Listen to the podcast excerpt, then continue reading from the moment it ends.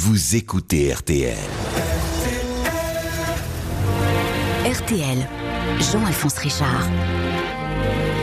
Bonjour, très heureux de vous retrouver une nouvelle fois dans Confidentiel, une heure que nous allons partager pour suivre un destin célèbre, la construction, pas après pas, d'une personnalité, la chance, les succès, avec parfois, comme c'est le cas aujourd'hui, l'ambition, la détermination farouche de devenir célèbre. La femme dont je vais vous raconter l'histoire a un jour croisé les pas d'une légende, une pop star mythique, et c'est à travers cet homme que cet artiste a façonné sa propre vie reine de cœur qui est parfois présentée comme la plus sombre des dames de pique, sur les traces de Mrs. Lennon, confidentiel Yoko Ono. C'est tout de suite sur RTL. Confidentiel Yoko Ono sur RTL. Jean-Alphonse Richard. Yoko Ono n'a jamais été Madame Lennon. En revanche, le plus connu des Beatles allait devenir Monsieur Ono, suffisant pour faire d'elle une manipulatrice, attirée par le goût du pouvoir et la couleur de l'argent, sans que personne ne sache qui se cachait vraiment derrière ce malicieux sourire. Yoko Ono est née avant-guerre dans l'ancienne cité impériale de Kamakuro au Japon. Elle grandit dans ce qui ressemble à un palais entouré d'arbres centenaires et de jardins raffinés. Fille d'un clan aristocratique, son père, Eizuko, descend d'une longue lignée de samouraïs. Sa mère, Izoko, appartient à l'une des plus riches familles de l'archipel. Yoko Ono ne découvrira le visage de son père qu'à l'âge de deux ans et demi. Il était absent lors de sa naissance, banquier international en poste à San Francisco aux États-Unis. Jusque-là, il était une image, une photo à laquelle je disais bonne nuit. Mais par la suite, même lorsqu'il était présent à la maison, je devais prendre rendez-vous pour le rencontrer, racontera Yoko Ono des années plus tard, ajoutant Ma mère avait des idées plus progressistes, mais elle aussi était très occupée, j'étais très seule. C'est comme cela que j'ai gagné mon indépendance. La petite Yoko Ono séjourne quelque temps en Amérique, puis toute la famille rentre au Japon quand la guerre éclate. Dès ses premières années d'enfance, Yoko se souviendra donc du manque d'affection, mais aussi des bombes qui s'abattaient sur le pays et surtout, peut-être, d'avoir été contrainte de mendier pour pouvoir manger à sa faim. Pour la première fois de sa jeune vie, elle venait d'apprendre à quoi ressemblait la violence et l'exclusion, cette sensation d'être rejetée, d'être une outsider, comme elle le dira.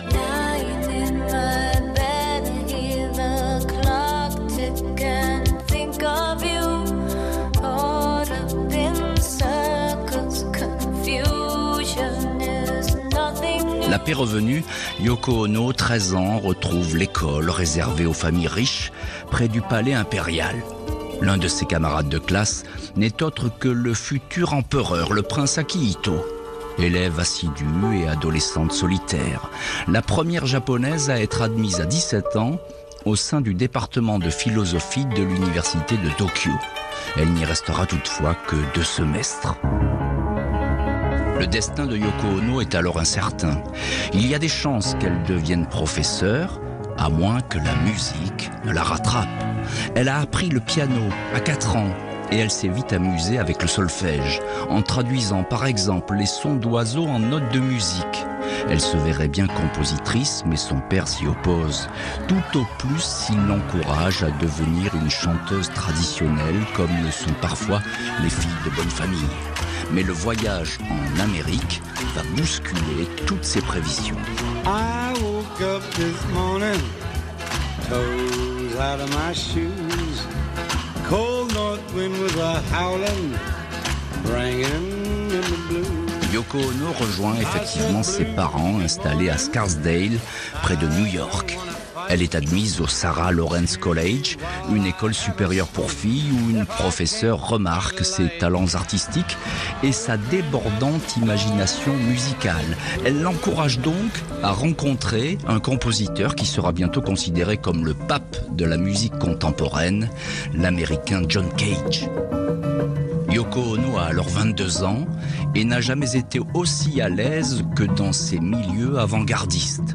Elle fait le vœu de devenir une artiste renommée et décide donc de tout plaquer. Elle s'enfuit du Sarah Lawrence College et tourne le dos à ses parents.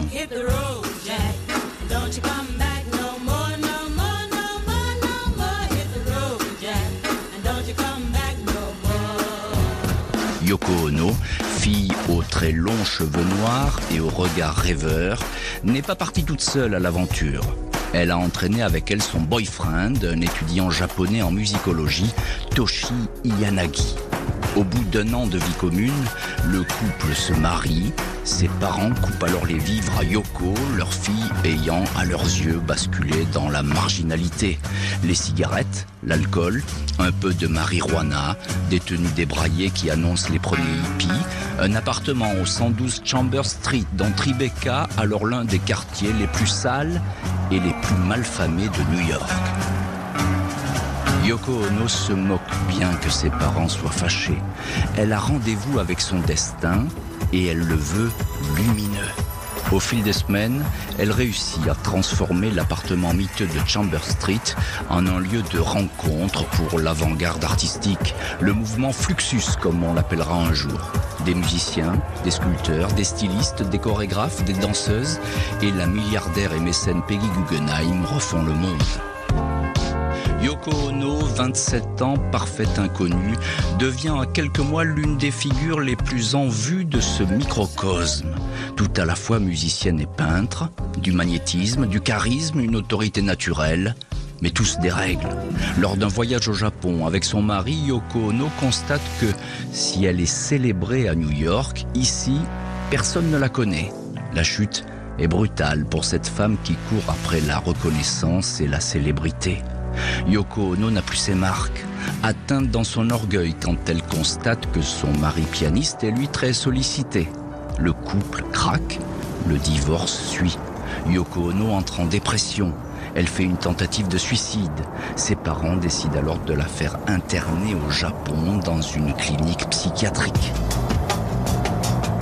Lors de ces quelques semaines d'hospitalisation, un certain Anthony Cox, Tony Cox, cinéaste et jazzman américain, un admirateur, lui rend visite. Il passe à Tokyo de longues heures avec elle. Au retour de Yoko Ono à New York, ils se revoient, puis se marient. Tony Cox devient un chevalier servant qui met tout en œuvre pour que Yoko se fasse un nom. L'idylle va durer quatre ans. La suite sera plus sombre. Tony, mari trompé, se vengera sans pitié. Mais pour le moment, l'année 62 s'achève. De l'autre côté de l'Atlantique, un nouveau groupe, les Beatles, sortent leur premier succès. Confidentiel, Yoko Ono sur RTL. Jean-Alphonse Richard. L'enfance, la première jeunesse, les débuts méconnus de Yoko Ono, une époque de sa vie peu explorée. Pour en parler dans ce confidentiel, je reçois Eric Dan. Bonjour et bienvenue sur RTL.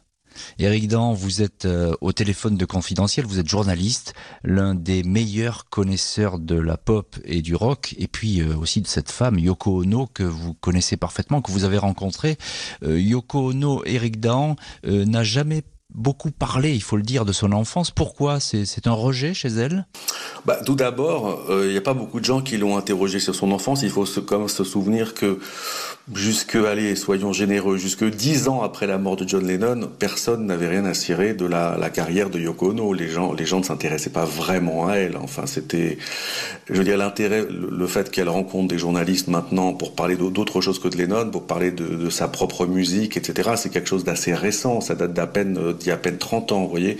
Donc, euh, alors, par ailleurs, par ailleurs, elle a eu une enfance un peu, un peu spéciale, hein, donc, euh, qu'il a un peu traumatisé, qu'il a un peu traumatisé aussi, voilà, qu'il a un peu fragilisé avec ses parents, effectivement, ça s'est pas toujours euh, très bien passé. Euh, Eric Dan, décrivez-nous un petit peu quand même ces, débuts, là, cette effervescence artistique à New York dans ces années 50, et puis euh, Yoko Ono qui émerge qui va devenir finalement une muse. Alors, il faut quand même se souvenir que euh, dans la deuxième partie, enfin dans l'après-guerre aux États-Unis, c'est New York qui devient la plaque centrale de, l'art contemporain.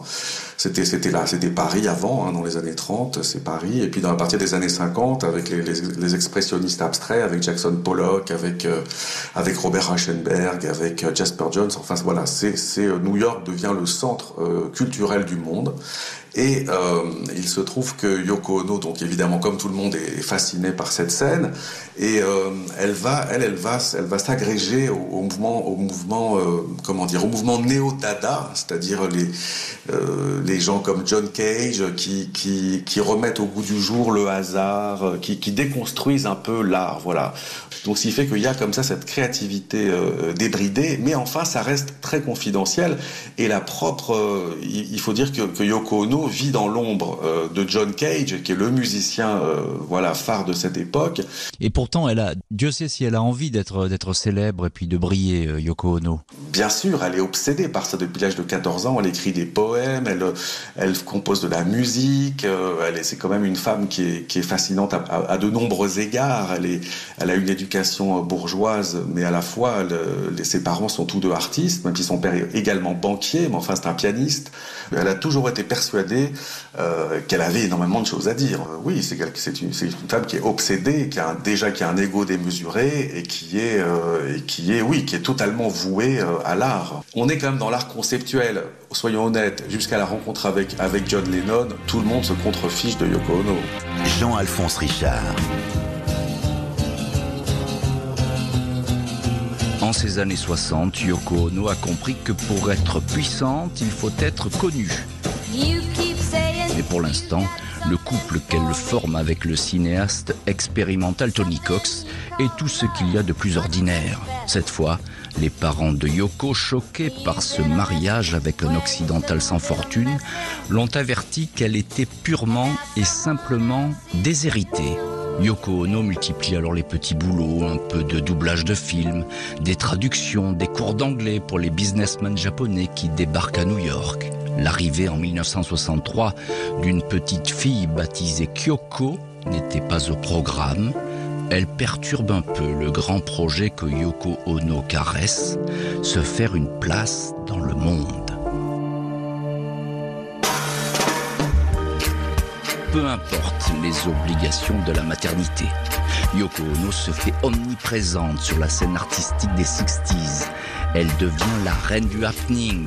Lors d'un spectacle, elle pose sa fille Kyoko, tout juste un an, au milieu des instruments de musique. Une autre fois, elle enferme une montre dans une boîte en plexiglas et demande au public de venir écouter grâce à un stéthoscope le temps qui passe. Au Carnegie Hall, les spectateurs montent sur scène avec des paires de ciseaux, invités à découper sa robe noire jusqu'à ce que Yoko Ono se retrouve nue. En 1965, elle tourne un film dont les images ne sont en fait qu'une succession de fesses dénudées. Bottoms fait les délices du cinéma underground et lui vaut une invitation à Londres. En ce début du mois de novembre 1966, Yoko Ono est donc dans la capitale anglaise. Invité à monter une exposition dans une galerie à la mode, Indica. Le 7 ou le 9 novembre 1966, la date varie, Yoko Ono accueille les invités de marque au vernissage de l'expo. Soirée privée. Le directeur de la galerie, John Dunbar, mari de la chanteuse Marianne Faithfull, a convié son ami John Lennon. Les Beatles sont alors sur le toit du monde. Chacune de leurs sorties déclenche des scènes d'hystérie. Lennon connaît la réputation de Yoko Ono. Il s'attend donc de sa part à un happening très déshabillé. Il est déçu, mais l'une des œuvres attire tout de même son attention. Le spectateur doit monter en haut d'une échelle et découvrir trois lettres qu'on lit à travers un judas. C'est le mot Yes. La légende dit que le musicien aurait été subjugué par ce oui en lettres minuscules. Lennon racontera J'étais heureux de découvrir ce mot yes plutôt qu'une insulte. C'est comme ça que tout a commencé. Nous avons fermé les yeux. Nous étions prisonniers l'un de l'autre. Yoko Ono parlera de hasard, de rencontres fortuites, affirmera qu'elle ignorait presque tout des Beatles et ne connaissait à l'époque qu'un seul nom, celui de Ringo. Paul McCartney livrera une autre version. Il révélera que Yoko lui avait téléphoné à plusieurs reprises les mois précédents pour se procurer des partitions afin de monter une expo. Il aurait alors aiguillé sur John Lennon, suffisant pour semer le doute dans la tête de McCartney qui, à partir de là, se méfiera toujours de cette femme entrée sans prévenir dans la vie des Beatles. Yoko Ono démentira Je n'ai jamais eu l'intention de mettre la main sur John. Commence alors entre Yoko Ono et John Lennon une liaison clandestine. Tous les deux sont mariés et tous les deux ont déjà un enfant. Yoko Ono envoie des cartes postales et des télégrammes. En septembre 67, Lennon finance discrètement sa deuxième exposition à Londres, l'occasion de se retrouver à l'abri des regards. Quand Cynthia Lennon demande pourquoi une certaine Yoko a téléphoné, le musicien répond C'est rien, c'est une artiste qui veut du fric, mais elle n'aura rien. En mai 68, Cynthia Lennon découvrira enfin le poteau rose en rentrant prématurément de Grèce. Dans la maison de Kenwood, elle tombera sur Yoko Ono, vêtue de sa robe de chambre, en train de boire du thé.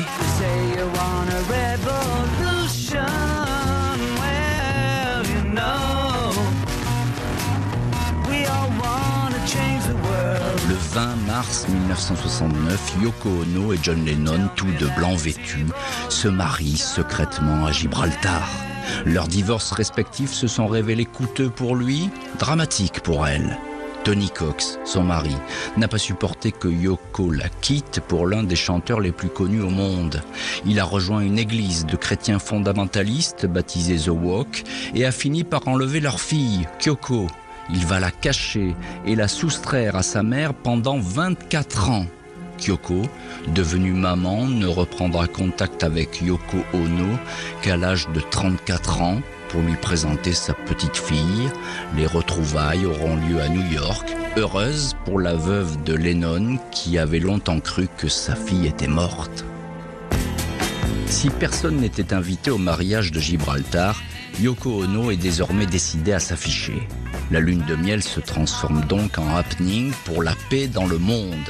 À Amsterdam, John et Yoko invitent la presse à un tout premier bed-in, nu dans un lit, pour réclamer l'arrêt de la guerre au Vietnam. Deux mois après, même mise en scène à Montréal.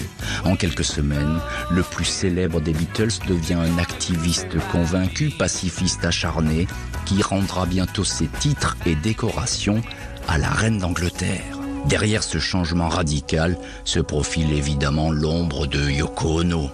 Dès le départ, l'artiste n'a pas attiré la sympathie. La presse populaire n'est pas tendre, elle serait, dit-on, intéressée, cupide, presque nocive. Yoko partage tout avec John, même son addiction sévère pour l'héroïne.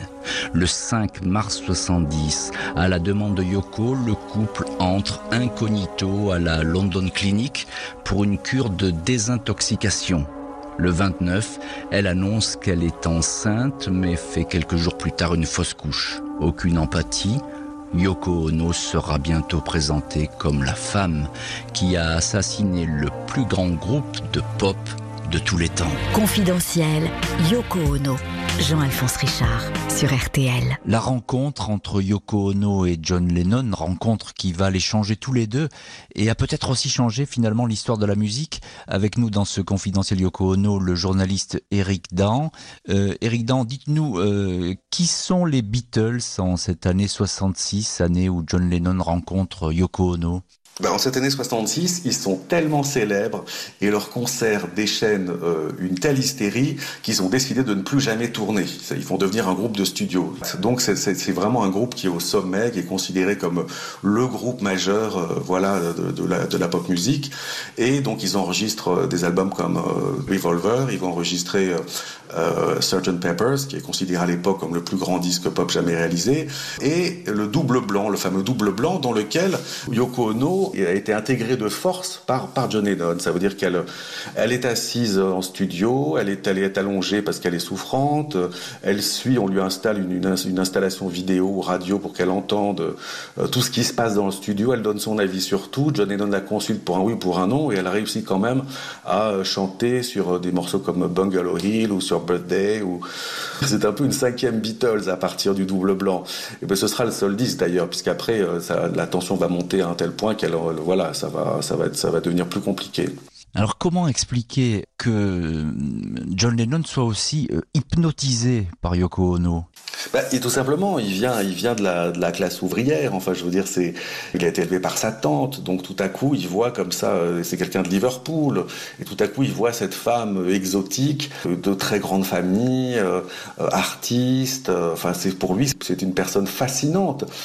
ils sont pas, ils sont pas vraiment faits l'un pour l'autre. lui, il idéalise. Elle aussi, elle pense que c'est juste un, voyou, et c'est pas du tout ça. Ils ont un rapport presque de, d'enfant avec sa maman. C'est un peu une mère de substitution, Yoko Ono aussi. Et pourquoi euh, McCartney est-il si euh, sévère avec Yoko Ono?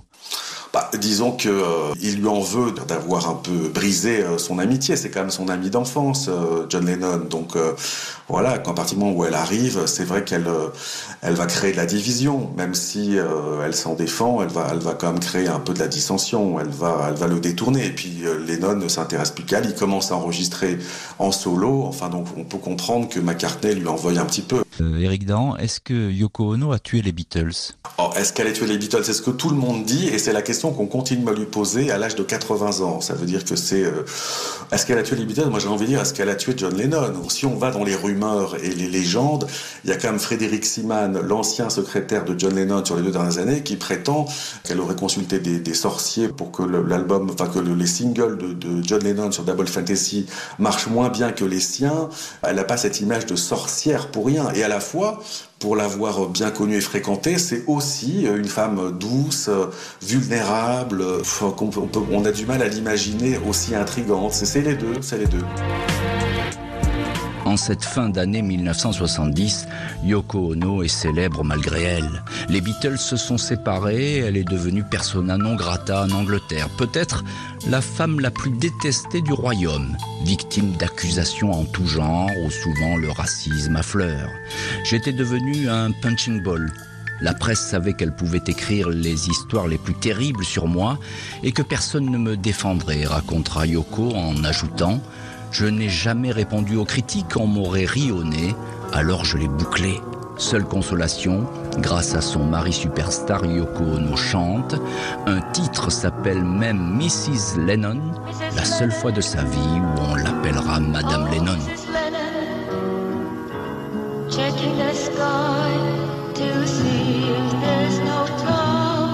L'air de Londres est devenu irrespirable. Le 13 août 1971, Yoko Ono et John Lennon emménagent à New York dans une suite de l'hôtel Saint-Régis. Le couple y installe un studio d'enregistrement et un studio photo, une vie de rockstar, nuit blanche, alcool et dès 10 heures du matin des doses de méthadone comme substitut à l'héroïne. John Lennon est amoureux. Subjugué par Yoko Ono, il lui achète sa première paire de lunettes fumées, accessoire selon lui indispensable à une célébrité. John est aveuglé, il ne jure que par le talent de chanteuse de son épouse, allant même jusqu'à la comparer à la version féminine de Little Richard.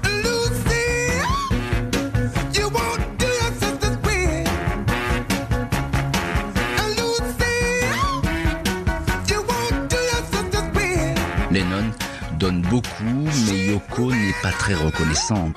Son génie, comme il l'appelle, fait cavalier seul et ne partage plus grand-chose avec lui, même pas son lit. John et Yoko fréquentent alors la clinique Masters Johnson, spécialisée dans les problèmes sexuels. Mais rien n'y fait. Yoko refuse les avances de son mari qui, désorienté, commence à coucher avec d'autres filles.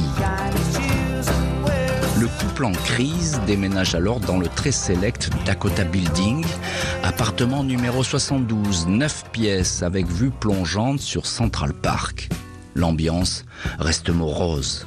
On ne va pas rester ensemble, on va se séparer. Confie Yoko Ono à son assistante dévouée, une jeune asiatique portant le nom de Mei Pang. Yoko Ono fait-elle alors le calcul que pour éviter de perdre Lennon, mieux vaut le contrôler à distance? Le fait est qu'elle demande à Mei Pang de devenir la maîtresse de son mari. Mei Pang, 23 ans, tremble mais s'exécute. Yoko précisera Je n'ai jamais orchestré cette liaison. J'ai juste dit à John Va à Los Angeles et amuse-toi. John appelait ça son week-end perdu. Ça a duré 18 mois.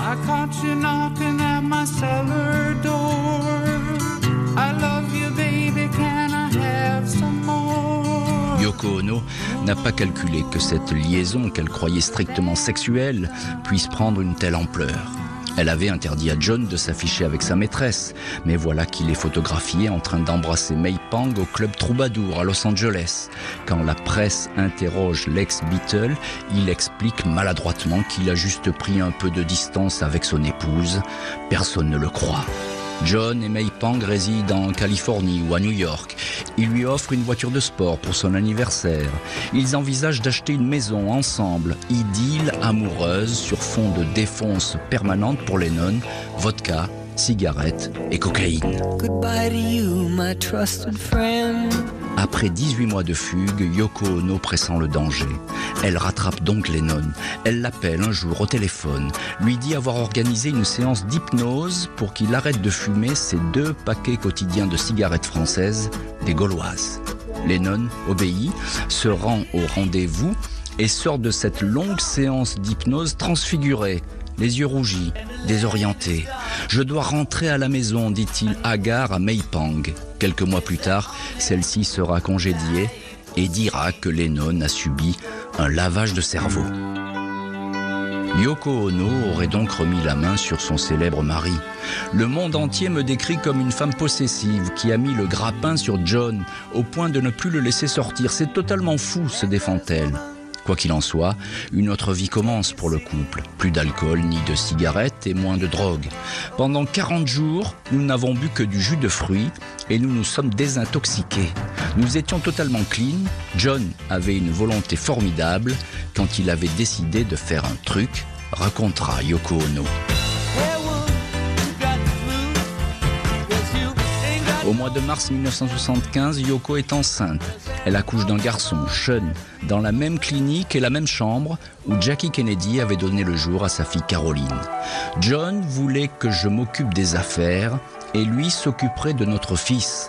À l'époque, aucun homme ne réagissait comme cela, c'était inconcevable, confiera Yoko Ono. Confidentiel, Yoko Ono sur RTL. Jean-Alphonse Richard. Yoko Ono, 10 ans euh, avec Lennon jusqu'à son assassinat. Nous sommes toujours dans ce confidentiel euh, Yoko Ono avec euh, le journaliste Eric Dahan. une histoire d'amour compliquée que celle-ci. Est-ce que Lennon, qui disparaît pendant 18 mois avec une maîtresse, souhaitait quitter Yoko Ono?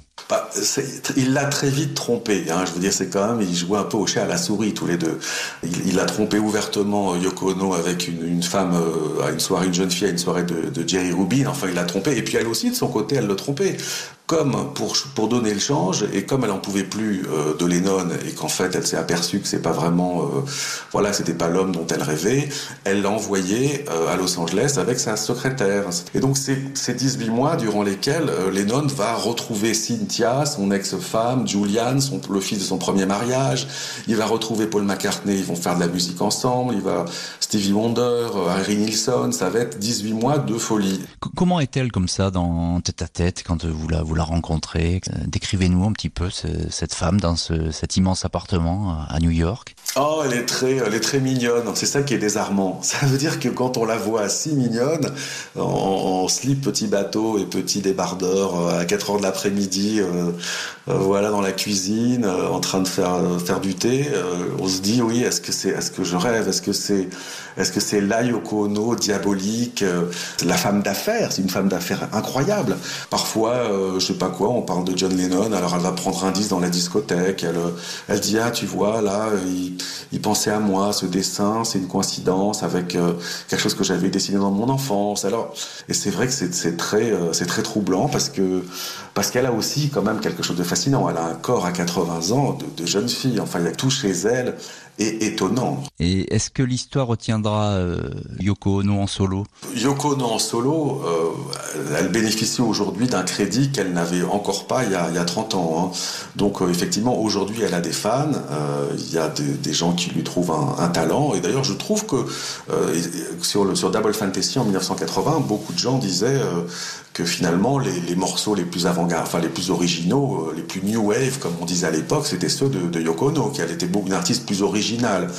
À tel point, d'ailleurs, elle le sait très bien, à tel point qu'en 2017, figurez-vous qu'elle a réussi à imposer d'être créditée désormais comme la co-signataire de la chanson Imagine. Oui, tout ça sous le, sous fallacieux prétexte qu'elle avait écrit un poème qui s'appelait Imagine, mais dont le texte n'a absolument rien à voir. Donc elle a quand même réussi à obtenir, euh, à coup d'avocat évidemment, euh, voilà, que désormais elle est créditée comme la, co-autrice de Imagine, de la chanson. Ça en dit long, voilà, sur son besoin de reconnaissance et en tout cas sur le fait qu'elle considère que la meilleure façon pour elle d'être reconnue, encore aujourd'hui, euh, bah, c'est de, de, qu'on qu dise qu'elle a coécrit Imagine. C'est décevant, mais bon, c'est comme ça. Merci infiniment, Eric Dahan, d'avoir accepté l'invitation de RTL pour nous parler de Yoko Ono. Émission préparée avec Justine Vignot, réalisée par Philippe Duval. Vous écoutez RTL.